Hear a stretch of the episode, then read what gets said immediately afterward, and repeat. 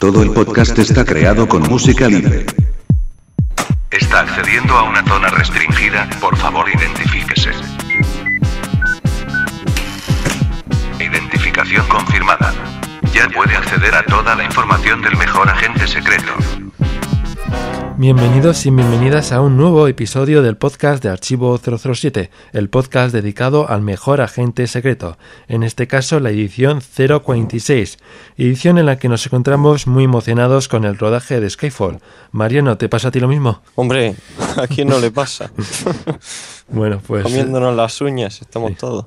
Bueno, pues tranquilos para los que no quieran saber nada de Skyfall, ya que seguiremos dividiendo las noticias en dos secciones, la zona libre y la zona peligrosa de spoiler. Además, tendremos una biografía de Roy Kinnear, que interpretó a Bill Tanner en Quantum Solace y pronto en Skyfall. Y por si fuera poco, también tendremos un pequeño debate, bueno, o gran debate sobre la película Al Servicio Secreto de Su Majestad. Así que sin más, empecemos con las opiniones del anterior podcast. Opiniones de los oyentes.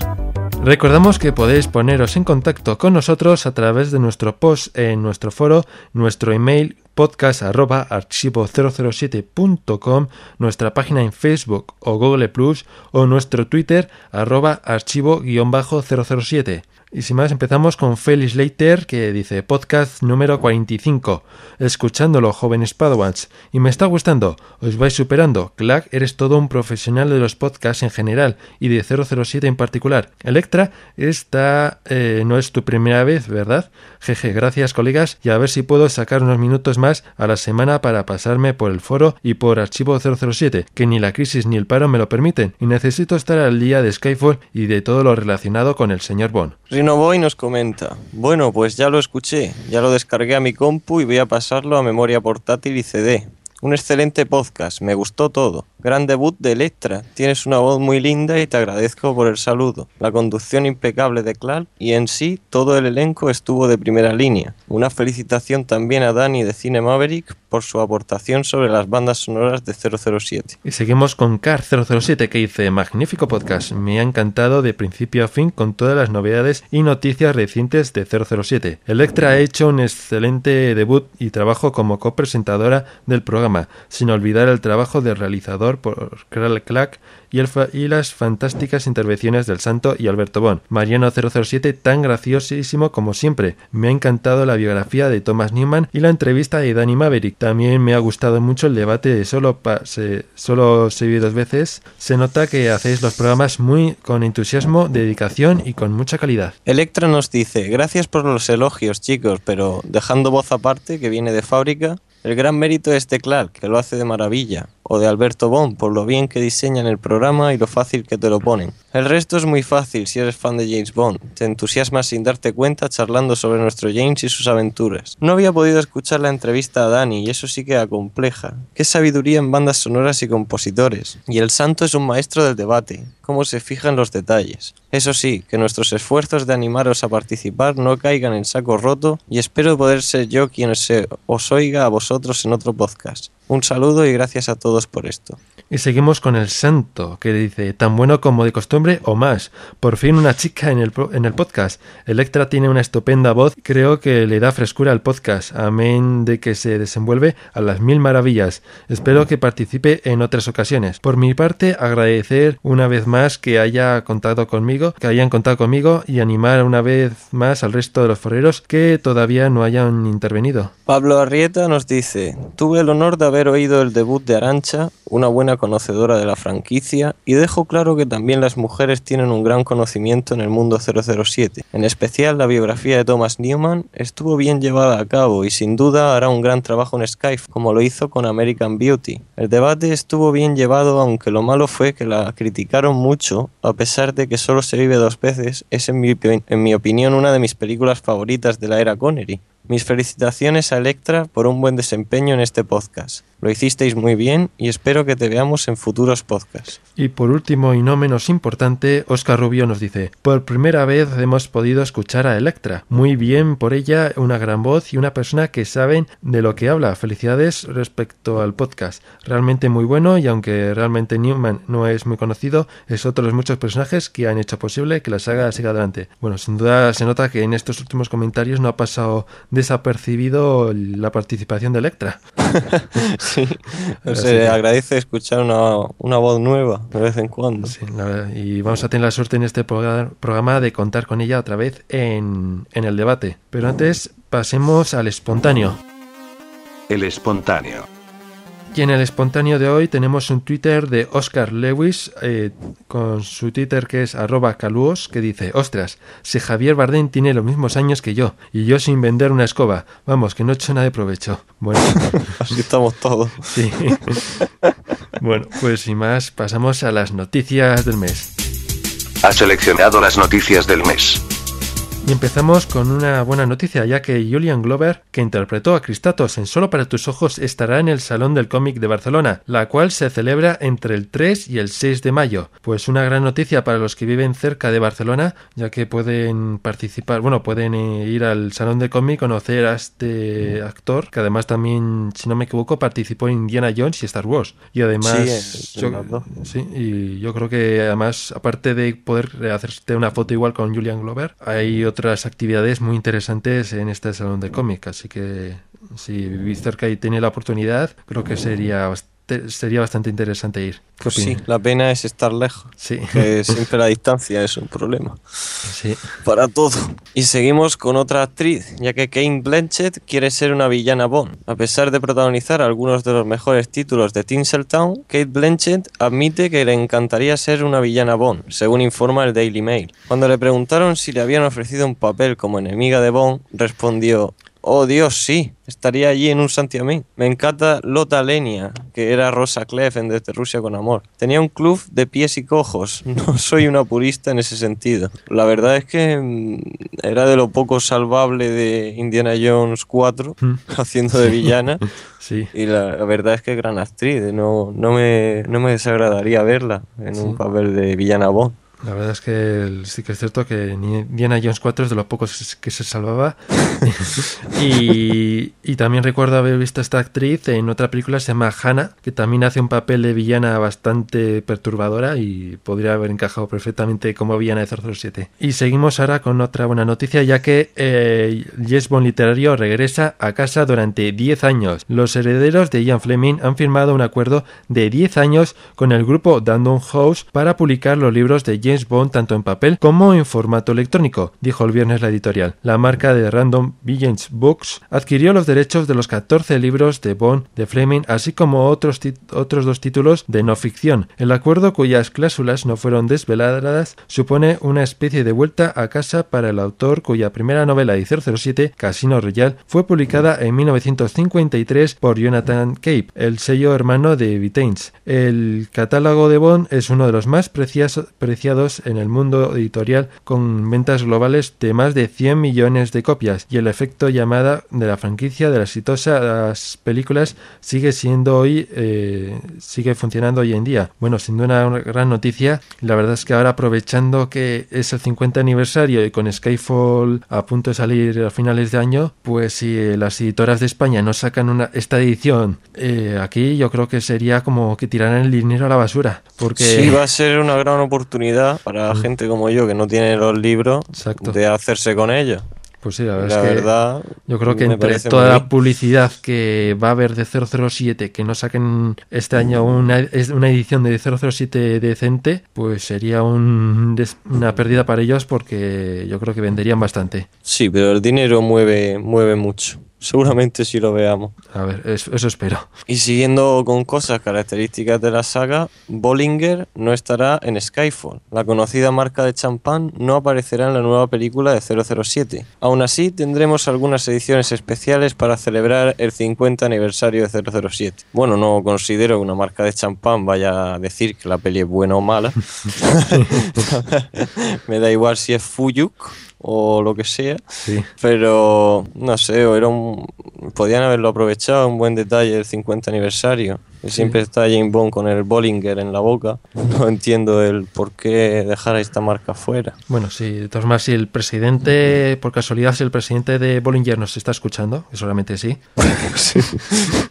oye, ¿quién dice que no? Eh, pues oye, que si nos estás escuchando, oye, que si nos envías una muestra de esta edición del 50 aniversario, nosotros encantados la analizamos, la probamos sin ningún problema, ¿eh? Sí, del, del 62, do- si fuera posible. Nosotros reserva. encantados. Bueno,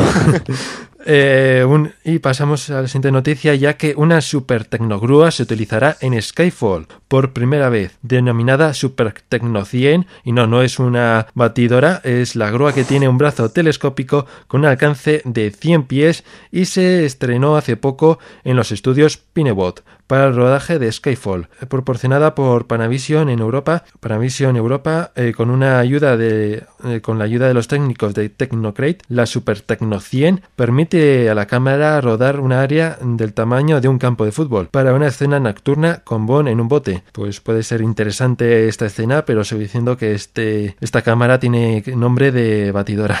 O de aspiradora. Sí. pues, no. Y esperemos que la grúa no se mueva mucho tampoco. Sí. Para grabar la cámara a salto. que esté bien quietecita. Ya que una grúa Sí, eso esperamos. pues, puede estar la escena bastante bien. Y bueno, seguimos con Skyfall desde otro lado. Un asesor de seguros contra incendios llamado Tim Readings publicaba algunos spoilers sobre Skyfall en su Twitter, Fair Mountain, que se desactivó en el mismo día. Según los tweets, visitó el plató quedando sorprendido gratamente por la impresionante operación profesional e hito de la industria.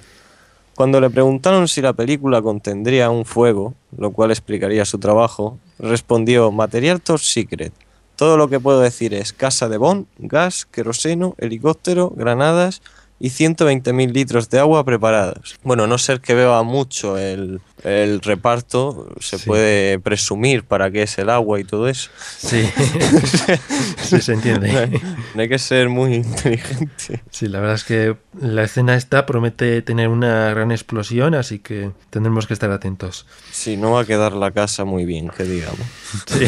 Me da esa sensación. Sí, eso parece. Y seguimos con buenas noticias ya que la sexta compra los derechos de Skyfall y de sus 22 predecesoras. La sexta sigue en su apuesta de ser una cadena en de cine. Eh, en esta línea, esta tele privada española acaba de hacer público la firma de un nuevo contrato con la Metro Golden Mayer que garantiza la exclusividad de su, a su grupo de canales los últimos títulos de cine de estreno durante los próximos tres años. Además, eh, este acuerdo incluye el acceso a la librería de la compañía des- hasta 2014, según ha informado la Sexta. Entre las películas que forman parte del acuerdo, la Sexta ha destacado Los hombres que no amaban a las mujeres y películas que todavía no están en fase de producción, como Skyfall, en la que debuta como malo Javier Bardem. La cadena emitirá en exclusiva las 22 películas protagonizadas por el agente 007 dentro de un evento especial con, el moti- con motivo del aniversario. Pues una buena noticia de que sea la sexta la que haya comprado estos derechos, ya que sin duda es uno de los canales que más está apoyando el cine con su canal La Sexta 3, que están casi todo el rato echando películas de bastante calidad. ¿Qué te parece? Sí, menos mal que no ha sido Telecinco la que lo ha comprado. Sí. Me hubiera negado a verle. Bueno, y la verdad es que también es una, aunque las tengamos muchos nosotros en DVD, está bastante bien porque así atrae a más fans a la saga para que vean todas las películas, se unan al foro y oye, y también para que escuchen el podcast. No, yo, yo me pasa una cosa, porque aunque la haya visto 100 veces en DVD, me, me hace, me hace ilusión verla en, la- en la tele. No sé, es una tontería, aunque me sí. sepa la peli de memoria. Bueno, el hecho de verla en la tele es, no sé. También está el hecho que como tienen en este canal, tiene un programa que se llama Todo Cine y ahí pueden, solamente sacan, saquen algún documental o alguna cosa relacionada con 007. Que, que echen siete seguidas, a ver quién, a ver quién no se la traga. A ver. Bueno, pues eh, para hemos seguido investigando sobre esta noticia y nuestro infiltrado en Metro Golden Mayer nos ha proporcionado un, so- un sonido en el que se detalla el acuerdo que se hizo con la sexta y eh, Metro Golden Mayer. Vamos, vamos a escucharlo.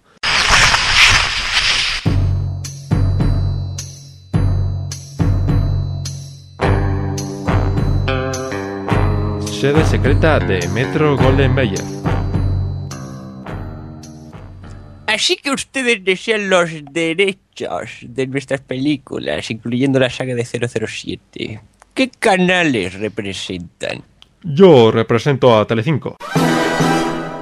Un canal que invierte en contenido cultural. Yo represento a La Sexta, que dispone de un canal dedicado a cine. Pero Telecinco siempre ofrece el mejor contenido. ¡Silencio! Si desean los derechos de nuestras películas hasta 2014, deberán pagarme un millón tropecientos mil trillones de yenes, que es una moneda muy cara. Bueno, eh, mucho dinero, sí. Pero usted está loco. Por ese dinero solo compraríamos la noticia de algún cotilleo de un torero. ¿Qué acabas de decir? ¡Que lo lancen los pirañas! No, espere, no. ¡Ah! Bueno, eh, ¿por dónde íbamos? ¡Ah! ¡Cómo muerde! Por favor, déjeme un poco de agua oxigenada y unas vendas. Pero qué mierda de piraña, la virgen. Al final lo tengo que hacer todo yo. En fin, ¿por dónde íbamos? ¿Quiénes quedan para quedarse con los derechos en España? Solo yo. Ah, solo usted. Bueno, en ese caso le damos los derechos. Spoiler, spoiler, spoiler, alerta spoiler. Bueno, como ya bien habéis oído la alarmita, esta es la zona de spoilers. Para quien no quiera oírlos, le, le doy yo tiempo también, porque me he enrollado aquí hablando. y empezamos con el primer spoilerazo, ya que en el rodaje de Turquía, donde los medios locales de Adana consiguieron echar un vistazo a los trenes y coches que se utilizarán en las películas, pequeños grupos de curiosos se acercaban mientras que los equipos de seguridad intentaban mantener el secreto de las escenas. Se afirma que el rodaje tendrá una duración de 13 minutos de los 18 que durará la secuencia para créditos, de un total de 90 que será la duración final de la película. Bueno, esto no sé si será confirmado o será un rumor, pero ya, ya hemos tenido, ya sabemos lo que pasa cuando una peli de Bond dura muy poco, que o bien no nos enteramos de nada o, o hay demasiada acción y poco diálogo, lo cual no me, no me convence mucho. Sí, Y ah, además que el teaser, aunque me encantan los teasers, que sea tan largo, luego es que cuando aparecen los créditos has visto ya un cuarto de la película y no, no debería ser así, la pues sí, verdad. Sí, la verdad. Espero que no sean estos datos ciertos y sea el teaser un poco más pequeño y la película más que dure un poco más. Bueno, Sí. y seguimos ya que un estudiante de 17 años de Adana que junto a unos amigos consiguieron acercarse al rodaje de Skyfall, consiguieron un casco y ropa de trabajadores del ferrocarril y consiguieron imágenes de las escenas de acción que tendrán lugar en el techo del vagón del tren. Para buscar, para burlar la seguridad, eh, utilizaron callejones y saltaron una valla de alambre de la estación de tren, pasando luego por debajo de trenes hasta esconderse dentro de uno de ellos. Escondido grabó una escena con su móvil, pero fue visto por los cuerpos de seguridad cuando salió del tren para acercarse a los actores. El personal de seguridad me registró cuando nos atraparon, explicaba Ozden, pero no encontraron mi móvil porque lo escondí dentro de mis calzoncillos. Nos hicieron sacar los atuendos de trabajadores y nos echaron. Fue una aventura inolvidable para mí. Yo creo que cualquier fan de 007 habría hecho eso. ¿Tú qué opinas? Bueno, este chico es James Bond Jr., eso está claro. Parece un poco el, parece el teaser de Goldfinger. Sí, sí, yo me pongo a saltar la valla y ya me cogen ahí. Que, no sé, hizo muy bien, pero claro, debemos aguantar la tentación de no ver esos vídeos, ni esas fotos, ni nada. No lo que nos pasó con Quantum, que en mi opinión vimos demasiado de la película Sí. antes de que saliera, o sea, no vamos a caer en el mismo error, pero quien quiera verlo, ahí lo tiene. Sí, ahí está en, en archivo 007. Y tenemos otra noticia buena para los fans, ya que en Skyfall aparecerá la mansión familiar de Bond, donde existe una pequeña capilla y un cementerio para sus padres, Andrew Bond y Monique Delacroix, que murieron en un accidente de alpinismo cuando él era un niño. Esta historia literaria ya ha sido mencionada en anteriores películas como GoldenEye. Pero esta será la primera vez que el tema lo plantee el propio personaje. Los nombres de los familiares de Bond grabados en las tumbas incluyen a Robert Bond, Celia Bond, Valentin Bond, Kathleen Bond y sus padres Andrew Bond y Monique Delacroix Bond. la lápida de los últimos reza Tragically departed, partieron trágicamente, con la frase en latín, mors ultima linea rerum es. Yo latín no sé mucho, así que la muerte es el límite final de todo. Bueno, me parece muy buena noticia que este tema que en las pelis ha sido casi inexistente se, se toque ahora, más, más vale tarde que nunca. En GoldenEye lo comentaba Alex Trevelyan, pero muy poquito. Sí. Aquí puede que se le dé más, más dimensión y, se, y sepamos más de, de, la familia y de, de Bond y tal. Sí, la verdad o sea, es me que parece... puede ser bastante interesante el que hable Bond de su propia familia. Mm. Puede dar mucho juego. Sí, la verdad es que sí. Bueno, y seguimos con la última noticia con spoilers y con muchos spoilers, ya que unos documentos sobre la producción de Skyfall que esta semana se pusieron a la venta en eBay, gracias a esta filtración de la mano de nuestros compañeros de Yes Bomb Brasil, se ha sabido los siguientes spoilerazos. El nombre del villano, interpretado por Javier Bardem, es Silva. Hay una secuencia en el coche de M en que Turner descubre que alguien está accediendo al flash drive. Entonces el coche es detenido por seguridad. M sale enfadada. En Baus Bright, M grita a los guardias y ¡boom! En el hotel de Macao, Eve afeita a Bond. Eh, en una escena más tarde, Silva se emociona al ver a M y a Kincaid. En una escena de Escocia, Bond y M toman una bebida y Bond le habla de su juventud. Y por último, hay una persecución de coches que incluye a un Land Rover de policía falso. Bueno, pues sin más, pasemos ahora a las novedades de Archivo 007, pero antes escuchemos la promo. Spoiler, spoiler, spoiler, alerta spoiler. Ayúdeme, doctor, estoy desesperado, estoy todo el día pensando en 007. Al levantarme siempre compruebo que no hay arañas. Cuando voy a lavarme los dientes me da la sensación de que son de hierro. Cuando voy a trabajar siempre me confundo y entro en una oficina diversa al Expo.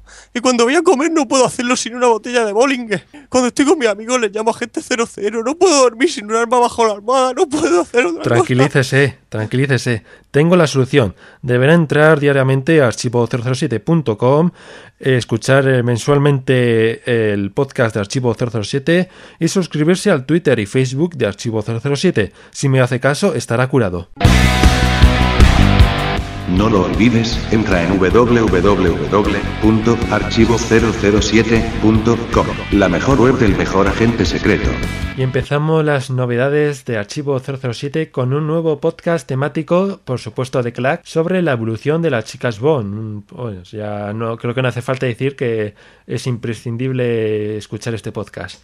Sí, yo lo escuché ayer y la verdad es que trata muy bien sobre el, el avance de, la, de las chicas Bond a lo largo de los años. Y la verdad es que merece mucho la pena escucharlo. Hay también 23 nuevas imágenes de Skyfall. También tenemos otras 34 imágenes en carátulas y portadas de la colección de 007 en VHS de 1996. Tenemos un nuevo vídeo de la octava microquedada con aficionadillo y Clark. Sí, la verdad es que Eh, está- Es esa, ¿no? Sí, la verdad es que está bastante del- interesante. ¿Cómo se llamaba el juego? Real to Real o algo así. Sí, no, algo Will por to. Will, Un juego de, eh, abren un juego por primera vez, un juego de preguntas de 007 y la verdad es que el vídeo está muy interesante porque hacen unas preguntas, eh, algunas muy rebuscadas y bueno, que recomiendo que todo el mundo lo vea y así vamos, vais practicando para los que vamos a asistir a la novena Os vais, os vais preparando. Exacto. Tenemos un nuevo cómic de cómics originales, adaptaciones de películas de Operación Trueno. y otro cómic de Zig Zag número 44 que se llama Señuelo. Bueno, y sin más, pasamos ahora a la biografía de Rory Kinnear, Rory Kinnear que hizo de Bill Tanner, Bill Tanner y bueno, la verdad es que es un personaje bastante conocido en la saga. ¿Qué te parece eh, este actor? Sí, bueno, la verdad es que a mí el que más me gustó en ese pequeño papel, bueno, es el que estaba en la era Brosnan. Sí, eh, No Michael, recuerdo el nombre del Michael actor. Kit- Kitchen, que sale en GoldenEye y El mundo nunca es suficiente. Sí, ese es el que más me ha gustado, pero este, este nuevo pues apunta también maneras. Y Hmm. además nosotros lo hemos oído más porque ha aparecido en los juegos y tal, Sí. y estamos más acostumbrados a oírlo, a este nuevo Tanner. Sí, Así que estamos, puede, puede llegar a hacer un buen papel y ser Sí. recordado por los fans. La verdad es que también opino que el, este, el del mundo que es suficiente GoldenEye es el mejor Bill Tanner, pero la verdad es que tampoco le hace nada mal. Así que sin más, escuchémoslo y después el debate con el Servicio Secreto de Su Majestad.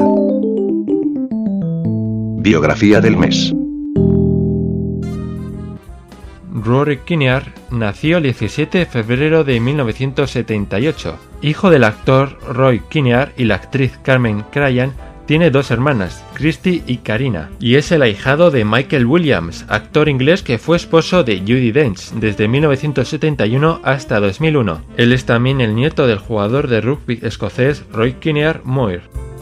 Educado en la Tower House School, la escuela de San Pablo, Londres, en la Universidad de Oxford, y luego estudió actuación en la Academia de Música y Arte Dramático, donde se graduó en 2001. Kinnear trabajó con asiduidad en el Teatro Nacional de Londres en los últimos años y es uno de los preferidos por el director artístico Nick Hainter.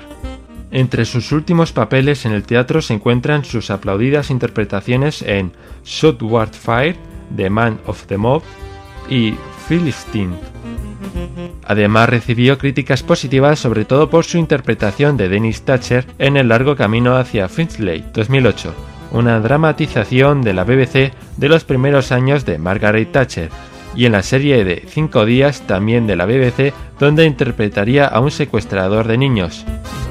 Cuanto nos solaz es su debut cinematográfico, donde interpreta el famoso personaje de Bill Tanner. Actualmente está rodando Skyfall. Tanner tendrá más minutos en la pantalla. El papel se fortalece un poco, básicamente realiza el mismo papel pero habrá un poco más de él. Además de estas dos películas, también puso voz a Bill Tanner en los videojuegos Golden y Bloodstone, publicados por Activision. Anteriormente el personaje fue interpretado por Michael Goldflife en El hombre de la pistola de oro, James Williams en Solo para tus ojos y Michael Kitchen en GoldenEye y El mundo nunca es suficiente. En 2012 trabajará en una adaptación de la obra Ricardo II en una serie de la BBC 2, donde coincidirá con Ben Wishman, el cual interpretará a Q en Skyfall. Le dedicamos el podcast por su participación en la saga. Aviso, peligro inminente. El debate comenzará en 3, 2, 1. Antes de empezar, demos la bienvenida a Arancha. Un placer tenerte en este debate. Pues encantada de poder participar en este debate en concreto, Alberto, por ser una de mis pelis preferidas, por su temática, su innovación e incluso por coincidir su año del estreno con con el de un regalo especial que recibieron mis padres. Así que gracias por haberme invitado a esta, al debate de esta película en concreto. Y sobre todo de poder compartir este debate con Mariano. Mm. Eres un crack del humor. ¿eh? Tienes aquí una fan, Mariano. Vamos, eh, increíble. Estoy muy contenta de poder charlar contigo. Me alegro mucho. Bueno, sí, sí, sí. bueno pues para empezar... gracias, gracias.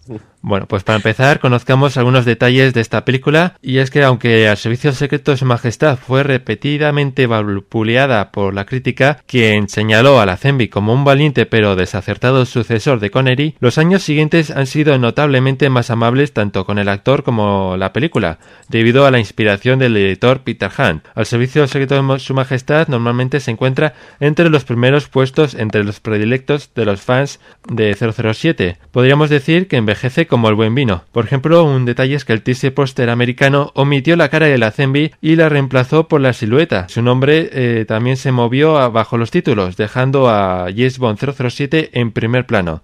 Podemos destacar, por ejemplo, comparar con los de Sean Connery, que eh, Sean Connery aparecía a nivel, por ejemplo, del título, tan grande como el título y destacando salía Sean Connery. En cambio, aquí parece que lo querían esconder un poco el hecho de que habían cambiado de actor. Bueno, y una de las mayores injusticias referentes al servicio secreto de su majestad es la creencia generalizada de que fue un desastre en taquilla. De hecho, con más de 80 millones de dólares de beneficios en todo el mundo, fue un logro considerable para una película de 7 millones de presupuesto. Lo que es cierto es que tuvo una repercusión más débil que las anteriores películas de Bond. Las críticas fueron las culpables, pero otro factor fue la duración de la película de 2 horas y 20 minutos, que redujo el número de pases en los cines. El mercado americano se demostró particularmente débil clasificando la película al mismo nivel que cualquier otra normal. Bueno, ¿qué opináis sobre estos datos? Por ejemplo, Electra. Arancha. Arancha, perdón. Sí. Bueno, eh, a mí me gustan las persecuciones, tanto en esquí como en coche, como en trineo. Son espectaculares. La banda sonora también me parece impresionante, es una de mis favoritas. Y este nuevo Bond mm, es más humano, está más pendiente de los demás, de lo que suele ser habitual en él ¿eh? como demuestra su salvamento de Tracy del inicio. También me gusta que es un mesón sumiso a M y a la autoridad. Y parece más dispuesto, más dispuesto a hacer más el amor y menos la guerra, como se decía entonces. Sí. Eso Bueno, es. que también da bastante guerra, el Yorazemi. Sí, sí, sí, sí, pero vamos. Bueno, eso es lo que más gustaría. humano, Sobre todo detrás de las cámaras. Sí. Ahí sí que digo, a ver. Bueno, entonces es lo que más te gusta, eso es lo que más te gustaría de la película, ¿no? Sí, eso Vale. es. Y Mariano, sí. ¿a ti qué es lo que más te gustaría? Pues no, no sabría con qué quedarme, la verdad. Yo, aunque, aunque parezca un poco injusto decir que es la banda sonora, porque si digo la banda sonora a lo mejor doy la sensación de que la- todo lo demás de la peli es malo y solo me gustó la banda sonora. Pero es que la banda sonora yo la pongo a, a otro nivel, es de, es de mis favoritas. Te- tengo un amigo que, que le puse la saga así, 22 películas de tirón cada día, porque quería verla. Y con el único tema que se ha quedado, pero solo con verlo una vez, es con el, con el tema principal de esta película. Sí, la verdad es que es Lo muy tararé espectacular. entero. es algo impresionante. Es, Es, que un logro. muy buena, es preciosa esa banda sonora. Bueno, sí, sí, pues sí, para sí, mí- de las Yo no, mejores. no ¿eh? me canso de escucharla. ¿eh? Exactamente, exactamente. Sí, sí, sí, estoy de acuerdo. Bueno, coincido con Mariano que es difícil encontrar qué es lo mejor de esta película, pero por ejemplo voy a destacar las peleas y las secuencias de acción. Por ejemplo, a mí cuando me dicen que. Casino Royale es una copia de El Ultimato de Bourne o la trilogía de Bourne, yo que digo es cuando Bourne tenía pañales, yo la Zenby pegaba esas palizas. Con la- bueno, con la diferencia es que el cámara no tenía Parkinson. Por lo demás, yo creo que en esta se ven unas peleas súper espectaculares y Sí, muy sí, sí. realistas. Y Mariano, para ti, ¿qué es lo peor de la película? Pues lo, lo peor de la película creo que es la, la peli en sí, pero no porque sea mala, sino porque yo la, la veo como maldita. O sea, era como... O sea, hacer a James Bond humano en los 60 era como haber hecho a Rambo pacifista.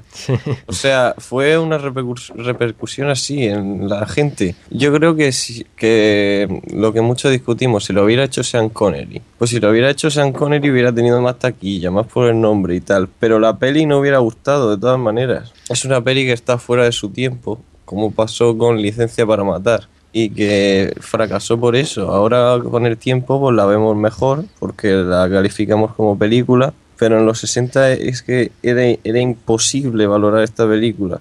Por eso, por eso es lo, lo que más critico yo, que la, que la gente solo quería un voz fantasioso Hmm. y con esta película pues se dio de morros. ¿Y se tú? dio de morros simplemente. No Arantxa? porque sea la peli mala. Y Arancha, ¿qué es para ti lo peor de la película? Bueno, a mí en general la peli me parece buena. O sea, no puedo, en eso no coincido con Mariano. Mm. Pero bueno, hay algunos detalles que no me gustan. Por ejemplo, me impacta muy desfavorablemente que James abofetea a Tracy en una escena. Lo Mm. encuentro inexcusable para cualquier caballero. Es una muestra de machismo horrorosa. Eh, por desgracia, se había hecho normal que un hombre pegase a una mujer en el cine, desde que Glenn Ford arrease su famosa bofetada a Hilda. Pero por eso no deja de ser lamentable. Luego tampoco me gusta pues el harén de chicas de Bloffer, que es como una repetición de la anterior película, que encima esta es un atajo de bobas. Y Bon con el kilt y la camisa de su smoking. Y luego, en cuanto a un fallo garrafal del guion, no entiendo cómo es posible que tras la persecución en el trineo, Bon y su gente den por muerto a Bloffer solo porque se ha quedado colgado de un árbol, en vez de retroceder sobre Sí. sus pasos para comprobar que está realmente muerto, dado lo peligroso que es como enemigo y que ha estado a punto de exterminar a la humanidad. En fin, que eso no lo entiendo, ¿no?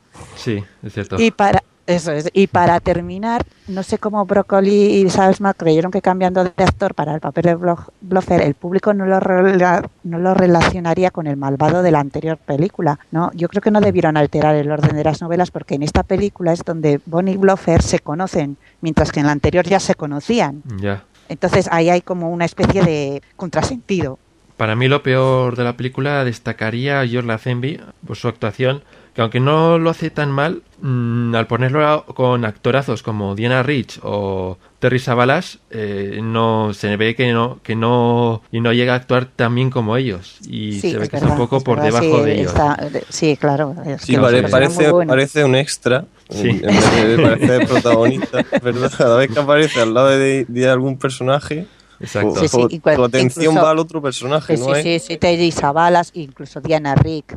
Que aunque no lo, hace ta- maravillosa. no lo hace tan mal, pero no está a la altura de yo creo que el Eso resto es, del reparto, es lo que es, yo creo, eso lo es. que veo. Sí, sí, es verdad.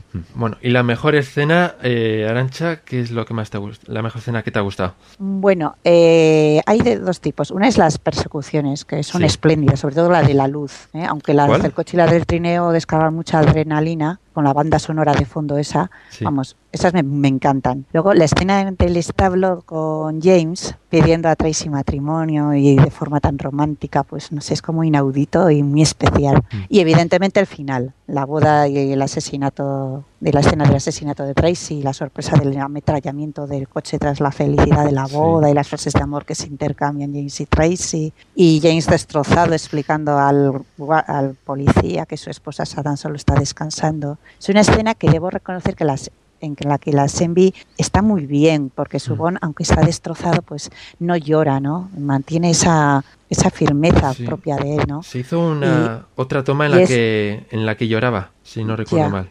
Ah, pues aquí, en la que sale, él está como muy bien, ¿no? O sea, está destrozado, pero está- me parece maravillosa. Sí, yo recuerdo eso que ahí. hicieron una así Y- que le caía una lágrima, pero dijeron, Yes Bond, no-", dijeron el director, Yes Bond no llora", o no sé quién dijo, el productor o, o algún Sí, directivo que el es. No llora y le volvieron a hacer. Eso es, eso es. Y a pesar de, de que no llora y tal, él sabe eh, transmitir cómo está absolutamente destrozado, ¿no? Sí. Es una escena única y al final, desde luego, más impactante de toda la serie. Y Mariano, ¿qué te parece? Pues yo, aunque sí reconozco que es una, una escena muy buena, esa del final, y, y que cuando ves la peli no, no te la esperas, es como, como un, un jarro de agua fría que te tiran a la cara.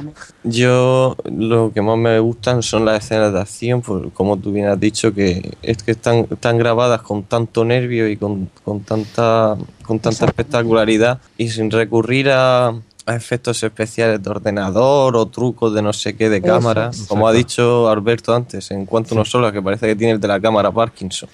Está todo el rato la cámara temblando. Y, y- y dice, dice, ¿qué está pasando? Que pare alguien la cámara, por favor.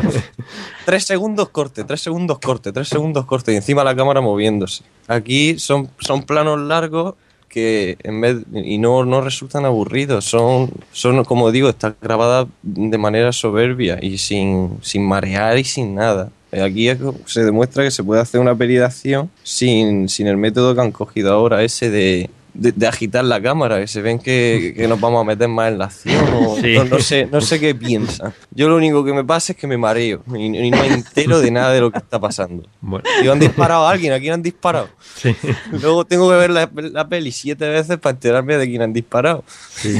Sí, sí. Quantum es muy, muy raro en ese sentido, sí. Pues ah, yo destacaría de la película las escenas de, de esquí, sobre todo cuando Bond escapa de Pez Gloria. Es. Me parece La que están rodadas. Sí, me parece Sí, que están, sí, están rodadas de una forma magistral que hacen, bueno, yo creo que cualquier persona, cualquier fan de 007 que vaya a esquiar se va a poner la música de esta escena y Sí. para esquiar porque Sí. es algo que tiene que hacer cualquier fan, esquiar con Sí, esa es que música. en mi opinión, en mi opinión, las las mejores escenas de, de, de Bond en todas las películas es cuando esquía. De verdad, porque son espectaculares siempre. Y que cuando lo ponen con unos esquíes yo ya me emociono. Poner a el doble que lo hace es, buenísimo. Esquía, Sí. esquía de espalda y, y de Sí, todo. sí, hace, sí. hace de todo. Hace Y luego también sí, sí, sí. el cámara que lo hace desde un, eh, toma secuencias desde el helicóptero, pues resulta muy muy espectacular. Eso es. Y luego el mejor gadget, por ejemplo, eh, Mariano. Un mejor gache que, que yo recuerde, hay, hay, hay, Hay pocos, poco pero en la, sí. en la película. Poco o No, no. ninguno. Yo, es que no hay gaches. Que recuerde, es curioso, pero en este sentido, esta película es muy realista. Sí, una, O sea, una no- impresora en miniatura, sí, en Sí. miniatura. hay, que, hay que llevarla en grúa de lo pequeña que es. Es verdad, es verdad, no me acordaba. es verdad. Y, Con el pop. Sí, sí, bueno, sí. es que no tiene ni prismático. En el principio, cu- cuando tiene- va a mirar a Tracy, tiene, tiene una mira de un rifle en el coche, no tiene Sí. ni prismático. O sea, lo- no es que la- mi, mi respuesta no sería el mejor gache, el mejor gache es que no hay gache. O sea Sí, que... Bueno, luego mal. también tiene, cuando llega al Piz Gloria, tiene un pequeño detector de micrófonos o alguna cosa parecida. Ah, sí, tiene y una poco cámara. más. Creo que Ah, eso no, y, fíjate. Y y nada más. pequeñita, verdad. No, no sé, yo... Bueno, luego también gusta- podríamos me- destacar el, el gadget que tiene Bluffet para hipnotizar a las chicas. Ah, bueno, es verdad. También es cierto. Es verdad, oh, madre mía, qué. Pobres chicas. Sí, con, con cintas, que no se va a quebrar el hombre. Eh, Tiene ya grabar las cintas y dice, esta, esta va aquí, esta va esta, esta va esta. Sí, sí. Tú dale al buenísimo, play, tú dale al play sí. cuando se acabe. Muy surrealista el tema. sí. Sí, sí. y Arancha, ¿de cuál destacarías de todos estos? Ah, pues, pues igual el de la impresora esa, Sí, que también. la grúa, sí. Sí, yo creo que Es también que- en la impresora vamos. es bastante destacable, sobre Sí, todo sí. en lo que tarda en abrir la caja fuerte, que por ejemplo en la anterior película la abre en un en, me- en dos segundos y aquí tarda casi media hora Sí, para en, la, abrir. en la anterior, por ejemplo, en solo se vive dos veces, lleva como una calculadora, la pega a la caja fuerte y en un minuto ya tiene la combinación. Sí. Aquí se tira una hora en la oficina. Sí, sí, sí, sí, sí. Vamos, hasta, hasta se pone a ver en una, una, Una una revista, Playboy, ¿no? sí. Una- Sí, sí. sí, haciendo tiempo, ¿no? Exacto. bueno, lo seguimos ahora que lo más llamativo por inusual y no repetitivo en ninguna película de James Bond, eh, que aunque en la, otra- en la última película, en la anterior película solo se ve dos veces, Bond se ve obligado a casarse por su misión, pero no afecta a la imagen de soltero e impertinente.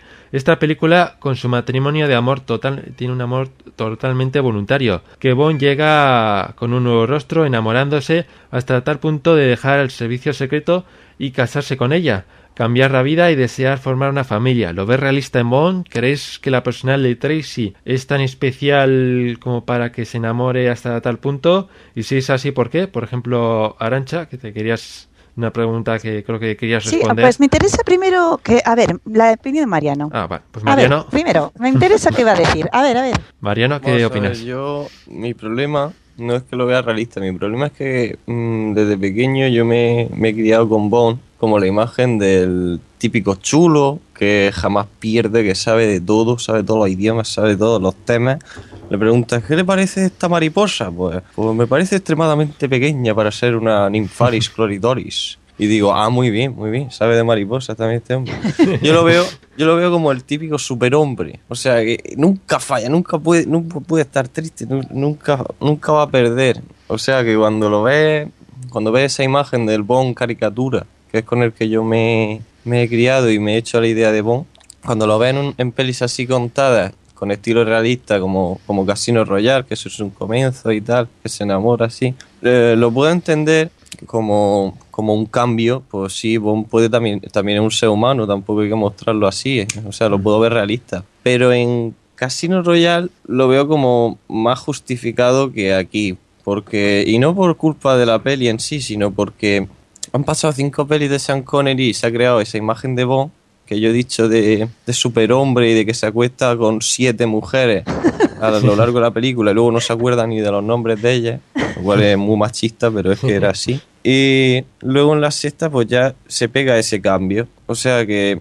sí lo veo realista, pero mm, no, lo, no lo veo bien llevado en, en esa película en concreto. O sea, en, en Casino Royale, como ya he dicho, sí lo veo más como más natural, más que veo que sí se enamora por Vesper a lo largo de la misión y tal. Aquí ya la mitad de la película le pide matrimonio y, y- y digo, y me resultó muy chocante pues ver cómo esa imagen que yo tenía de Bond, pues le pidiera a una chica matrimonio alguna vez. Me resultó muy chocante, pero no tampoco dejo de decir que no, que no es realista, que también podría, podría suceder en cualquier momento. Bueno, pues yo Y eso es lo que pienso. Vale.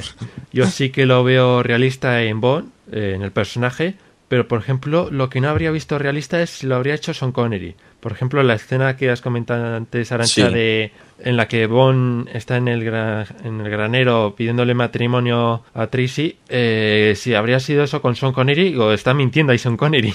Está No, haciendo... no, exacto. No, no, por eso me resulta chocante. Porque yo cuando vi... Pues eso, por ejemplo, con Sean Connery no me lo habría creído, pero, o- pero con Yola Zembe sí que me lo creo. Y yo creo que Tracy, la verdad es que lo hace tan bien que ya no solo es que enamore a Bond, sino creo que enamora a todo el público. ¿La ves? Exactamente. Una persona que enamora, nada más verla. Mm. Y por su personalidad y su forma de comportarse en la película me parece brillante. Y Arancha, ¿qué opinas tú? Bueno, pues yo creo que es el eje central de la película, el romance y el matrimonio de James y Tracy. Es lo que hace a esta película realmente especial. Eh, contestando, y perdón si me alargo un poquito, eh, solo un poquito, tranquilos, Tranquila. os diré que No, creo que. Os diré que creo que en su momento tuvo que suponer eso, un auténtico bombazo para el espectador, ¿no? acostumbrado al ver al mujeriego y seductor sin escrúpulos Bond que había encarnado Connery, pues verlo enamorarse hasta ese punto, como decís, ¿no? de declararse, un tipo duro como él declarándose Mm. y pedirle matrimonio a Tracy, pues eh, es muy bonito y es un punto a favor de Bond porque demuestra que bajo su coraza de cinismo sí hay un corazón capaz de amar, es decir, es un hombre completo, no una simple máquina de matar hedonista y egoísta, ¿no? Mm.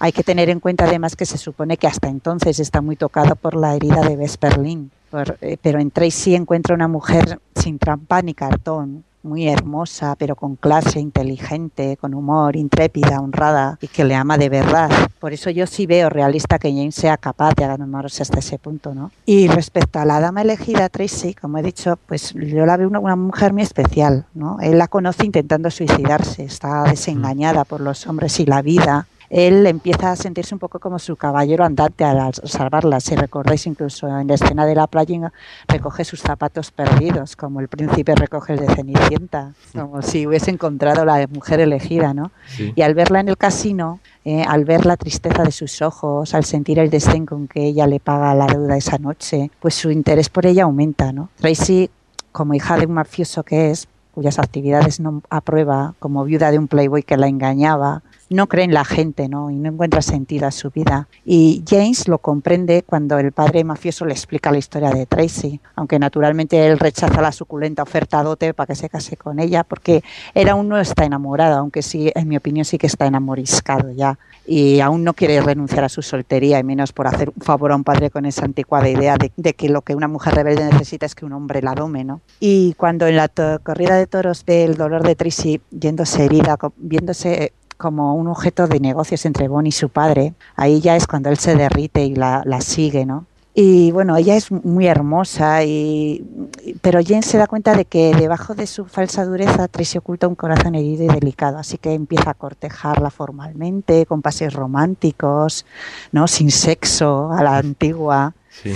¿no? Un poco para hacerse perdonar y durante esos paseos que son muy bonitos, ¿no? Eh, ahí yo creo que Jane se enamora, pero él no se da cuenta de sus propios sentimientos hasta que ella le rescata en los Alpes. Eh, ahí al quedarse después de todas las persecuciones, al quedarse a solas en el establo, ya James la mira robado de admiración, totalmente enamorado. Ella lo ha hecho todo porque sí, ha arriesgado su vida por él sin más interés que salvarlo por amor, ¿no? Hmm. Es intrépida, hermosa, con humor y Bond siente que ella le ama de verdad, así que no lo duda, por eso le pide que se case con él. Sí, sí, creo que Tracy es una mujer digna de enamorar a Bond, femenina, hermosa, con mucho carácter, valiente y decidida. Y para terminar, una última frase. Creo que Diana Rick está perfecta en el papel, guapísima, una actriz con carácter, no una simple muñeca Bond. Le da credibilidad al carácter y belleza de Tracy. Bueno, creo que la pregunta de cuál es tu mejor personaje casi está contestada. Sí, sí.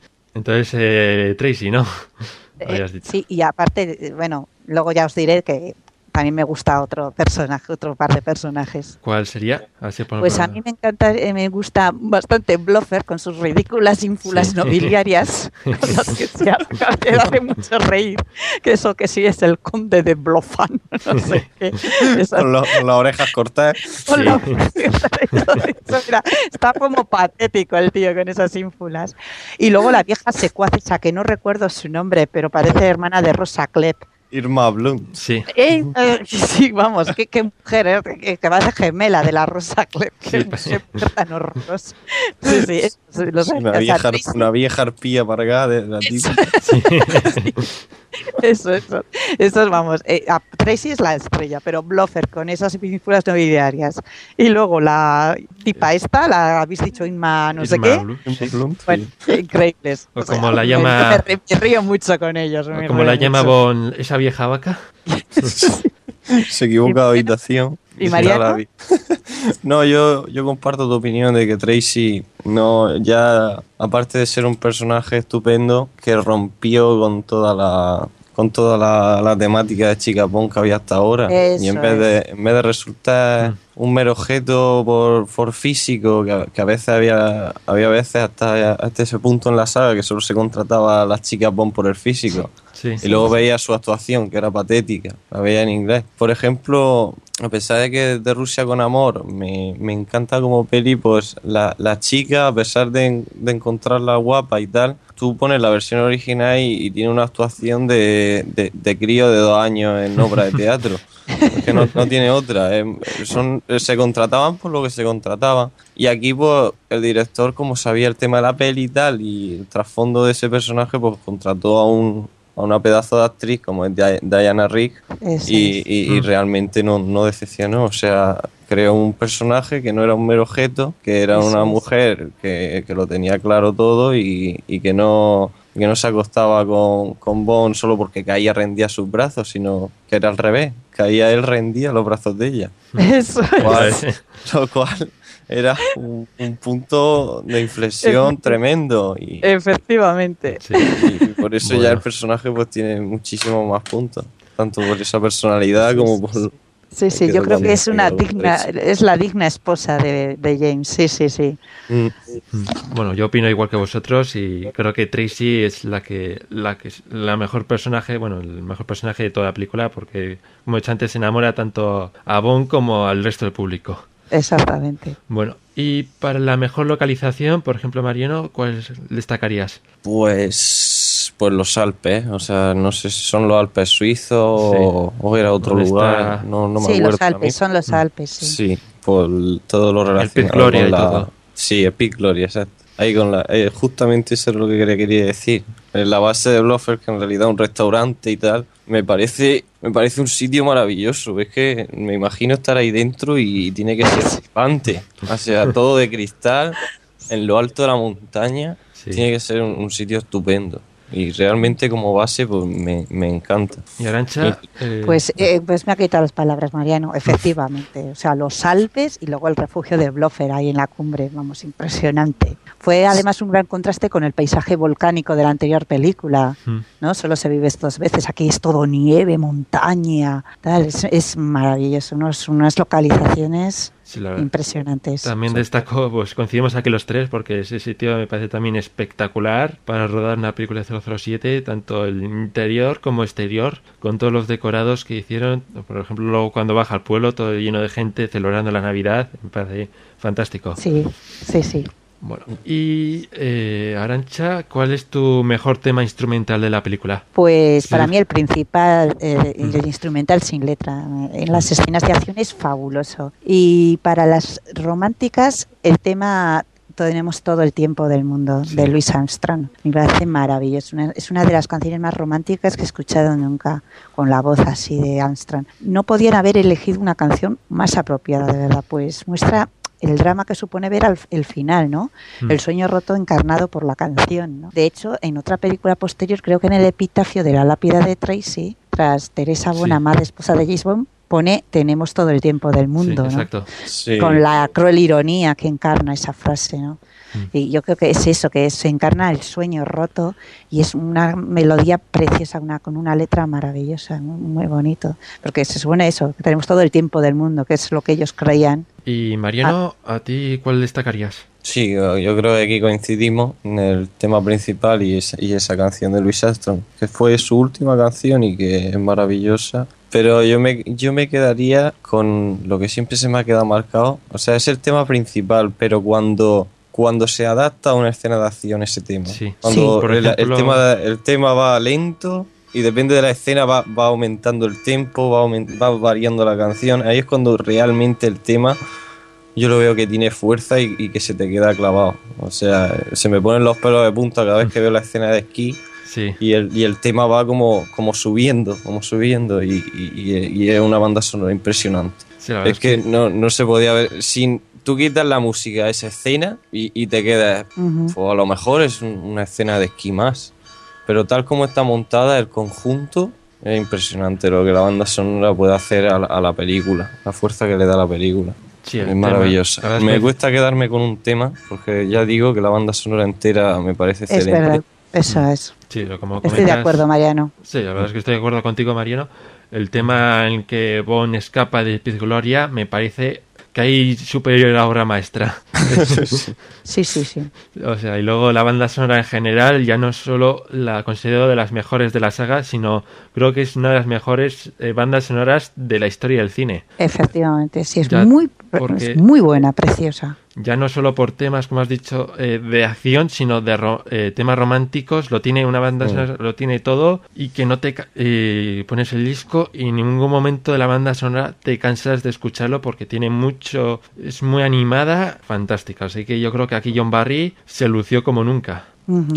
Sí, le- Sí, sí. Dio, vio la oportunidad de darle vida a Bond Mm. y se la dio en, en parte con su banda sonora. Se la dio de otra forma y se nota. Sin duda, yo creo que sin esta banda sonora la película no habría sido tan buena. O sea, habría, habría sido muy diferente. Bueno, ¿y preferirías esta película sin George Lazenby y de ser así con otro actor? Por ejemplo, Mariano. Pff, Es que este es un tema muy tabú. Porque es que, como ya he dicho, es que sustituir a Sean Connery en los 60 era, era, era como sustituir a los Beatles. Es que era, era como pecado. O sea, la gente sol- asociaba Jim Bond solo a Sean Connery. Es como si nos hubieran cambiado de Indiana Jones en la cuarta, que estamos acostumbrados a ver a Harrison Ford, pues como Sí. si nos hubieran cambiado de Indiana Jones. Hubiera sido un, un- un golpe así. Pero ya, ya no es- yo no lo veo malo a John Lazenby, que va. Yo, para mí, para no ser actor, hizo un trabajo considerable. O sea, no todo el mundo, o sea, no eres actor y hace y tienes que hacer una peli así, pues yo, yo se me, se me caería el, el- pero yo el problema que le veo a John Lazenby es que en vez de no tenía la libertad, él creo que no tenía la libertad de darle vida a su Bond, o sea, de hacerlo, de hacerlo único, porque como la gente solo quería a Sean Connery, la única manera de interpretar a Bond era hacer de Sean Connery. Y ahí es donde está el fallo de él, que no lo veo como un Bond más, lo- veo que todo momento imita a Sean Connery. En, en los gestos, en, en las posturas. En el pelo. En todo, en to- sí, en el pelo. En todo lo veo como Sean Connery. O sea, con- cuando vi el making of, dice, decía el director, dice, en esta escena con M, pues Sean Connery se ponía a mirar por la ventana, tal, y, y cuando ves la peli dice, sí, sí, es que está mirando a la ventana, yo la hacen a mí. Por Dios. No, no le dieron la libertad de darle, de darle vida propia a su Bond. Simplemente le dijeron, tienes que hacer de Sean Connery, no de James Bond. Y creo que, de- que hubiera sido, el actor que hubiera sido de todos los Bond, el único que, mm, que hubiera que hubiera calzado aquí hubiera sido creo que Timothy Dalton, pero estaba muy joven para esta época, así que no sé qué hubiera pasado. Creo que lo hubiera hecho quien lo hubiera hecho, no, no hubiera salido bien parado el actor. Y Hubiera ahora, hecho solo esta peli. y Arancha, ¿qué opinas? Bueno, pues yo tengo que discrepar un poco con respecto a lo que habéis dicho antes eh, sobre que Connery no hubiera podido hacer esta película. A mí me hubiese gustado que Connery, en vez de hacer solo Se vive dos veces, se hubiese despedido con esta película, mordiendo así el polvo en el tema del amor tras haberse burlado de tantas mujeres, ¿no? Y sufriendo la venganza más cruel de un enemigo tras haberle derrotado. Eso hubiera sido un puntazo, en mi opinión. Y de no haber sido Connery, pues Roger Moore o Timothy Dalton. Creo que de cara al público Lazenby no funcionó por ser bastante soso de cara. No era realmente guapo, ni tenía carisma o mirada de canalla. Eh, aunque bueno, parece ser que si realmente no continuó el papel fue porque resultó ser bastante vanidoso y pedante en el set para el gusto de brócoli. Eso es Sí. lo que he oído. Pero aún así, no sé, es que eh, yo estuve viendo la película y la estuve viendo con mi madre y mi madre, jo, es que qué soso es. Sí. O sea, mi madre, mi madre diciendo, es que este, este vaya bon. O sea, ¿entendéis? o sea, Sí, desde sí, un punto de sí, sí. vista femenino, no, como que no, como que no le pega, como que está de pega ahí, ¿no? O sea, Está- no, que no. Es, es, es soso, sí, es soso. Eso es muy soso, no, no es realmente guapo. Y no, No- y bueno, y, y- y le salva la escena final. La escena Sí. final, cuando cómo encarna su dolor y tal, ahí está genial. Pero Bueno. en el resto. mm, pues como que Yo, por ejemplo, lo que me has dicho de, de Roger Moore, yo a Roger Moore, aunque es mi Bond favorito, yo en esta peli no lo veo. Sí, Ya. Tampoco tampoco. veo que vale, va. Es, eh, veo, Bueno, por ejemplo, Octopussy, Octopussy Monraker, que no para de, de hacer payaso, de decir, de decir burradas. tipo, dice, dice, "Do- busca al doctor Gugé. Dice, lo acaba de encontrar. Una mujer. Y como que se sorprende, dice, dice, ¿qué hace esta mujer aquí? Eh, plan muy machista. Pues yo a Roger Moore con esas barbaridades que no podría verlo aquí. Porque no, no, eh, no, no me calza aquí Roger Moore. Claro, claro, claro. Hombre, Sí. pero si hubiera empezado con esta película, que aún no te habías hecho la idea, ¿no? Sí, eso también es cierto. Claro, entonces hubiera podido luego que en las siguientes películas empiezas a hacer convertirse en payaso. Pues bueno, Sí. esta película que hubiera empezado así, con, lo, con la planta y lo guapo que era y tal, yo creo que igual, igual hubiera funcionado mucho más. Sí, sí, pero también el problema que le veo que, aunque era tres años mayor que Sean Connery, en esa época es que parecía adolescente, parecía Sí. que tenía 20 años. Yo lo vi en Vive y Deja Morir y cuando me dijeron que, que tenía 47 años ahí, Sí, parece digo, mentira. ¿cómo, ¿cómo va a tener ahí 47 años? Sí. ¿Dónde se ha metido este hombre? ¿Qué, qué, qué- qué se echa en la cara?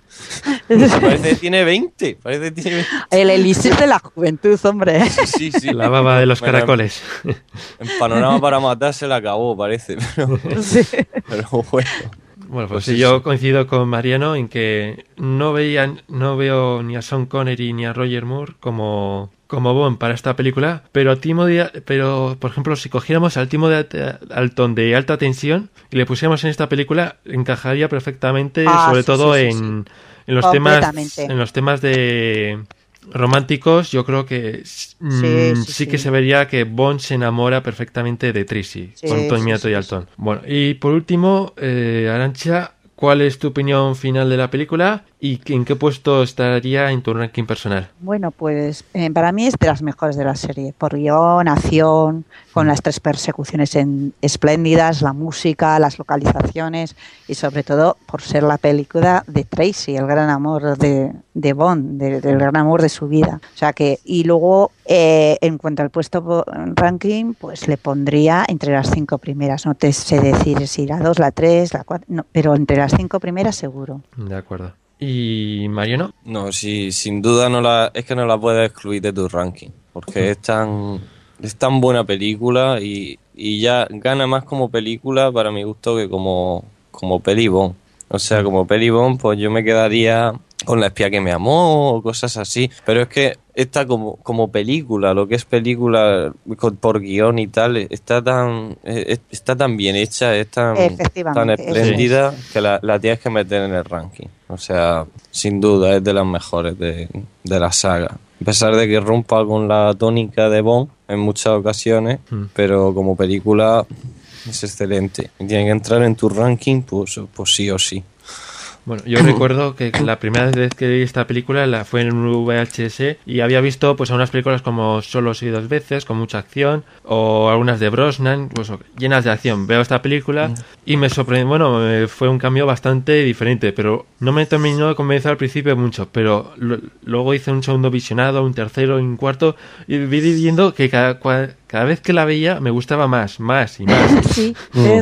Una película que cu- cuanto más veo me está gustando más esta película. te, te vas Hasta llegar todos los detalles. Sí, o sea, de no convencerme mucho hasta llegar a decir, esto es una obra maestra impresionante. Yo recuerdo que de pequeño, cuando la vi, que también estaba acostumbrado a Roger Moore y a Pierre Sí. Brosnan, cuando la vi esa peli, pues yo tenía 7 8 años, pues te puedes imaginar, para asociar diálogos, para asociar todo eso, pues, Sí. pues yo estaba con la cara No. que decía, ¿qué, qué No, está es pasando aquí? Claro, eres, Sí. si eras un niño, Mariano, Entonces, claro, claro, sí. Mariano, si eras un niño, esta es una película muy adulta. Exacto, Entonces es lógico que tú no lo encontré. pillaras ni la, porque no es una película adulta. Entonces, Claro. Sí. no, no. Yo siempre la tenía puesta pues en la escena del, del Pic Gloria cuando la saltan los helicópteros. Digo, esto sí me entero, claro. Pero claro, luego con el tiempo y tal, pues cuando ya tiene un poco de cabeza, un poco solo, Sí. pues ya, ya re- la, Al la crecer, ve a full.